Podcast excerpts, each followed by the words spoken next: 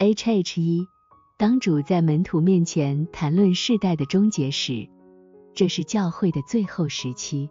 在预言其关于仁爱和信仰的连续状态结束时，他在马太福音第二十四章中这样说：“那些日子的灾难一过去，日头就变黑了，月亮已不放光，众星从天上坠落，天势都要震动。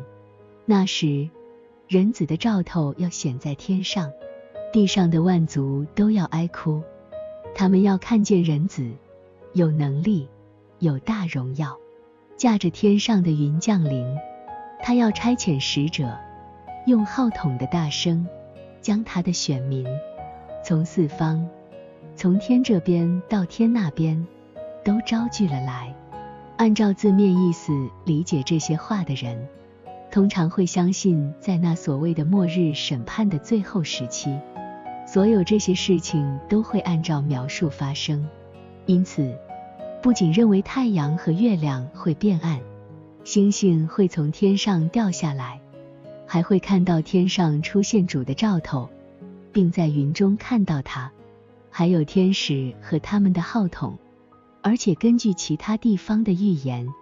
他们相信整个可见的世界将会结束，随后会有一个新的天空或新的大地。这是今天教会中许多人的观点，但那些这样相信的人不知道圣经中每一句话背后都隐藏着奥秘，因为在每一段经文中都有一个内在的含义。这个含义并不是关于自然和世俗的事物，像文字意义中的那些。而是关于属灵和属天的事物，而且不仅仅是词语组合起来的意义，甚至每一个词都有其内在含义。因为圣经是通过完全的对应关系来编写的，以便每一个词都有其内在含义。这种意义是什么？可以从《天堂的奥秘》一书中找到。这些也已经在《论及启示录的白马》这本册子中解释过。人子的兆头显在天上，象征神圣真理的显现；地上的万族代表与善和真，或信仰和仁爱相关的一切事物。有能力，有大荣耀，驾着天上的云降临，象征他在圣经中的存在和启示。云象征圣经的字面意义。而荣耀象征圣经的内在意义，用号筒的大声的天使象征天堂以及从那里来的神圣真理。从这些词中，我们可以理解，当教会的结尾时，也就是仁爱和信仰都不存在时，主将打开圣经的内在意义，并揭示天堂的奥秘。现在要揭示的奥秘是关于天堂和地狱的。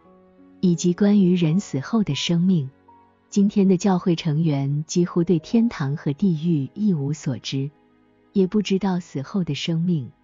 尽管圣经中描述了所有这些，而且今天在教会中出生的许多人甚至否认这些，心中想着有谁从那里回来告诉我们呢？为了不让这种负面的态度。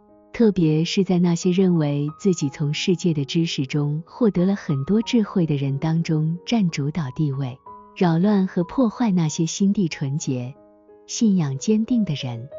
现在允许我与天使在一起，与他们像与人交谈一样交谈，也看到了天堂和地狱中的事物。这已经持续了十三年。现在。我将这些所看到和听到的事物描述出来，希望这样能消除无知，并驱散不信。今天有这样的直接启示，是因为这就是主降临的意思。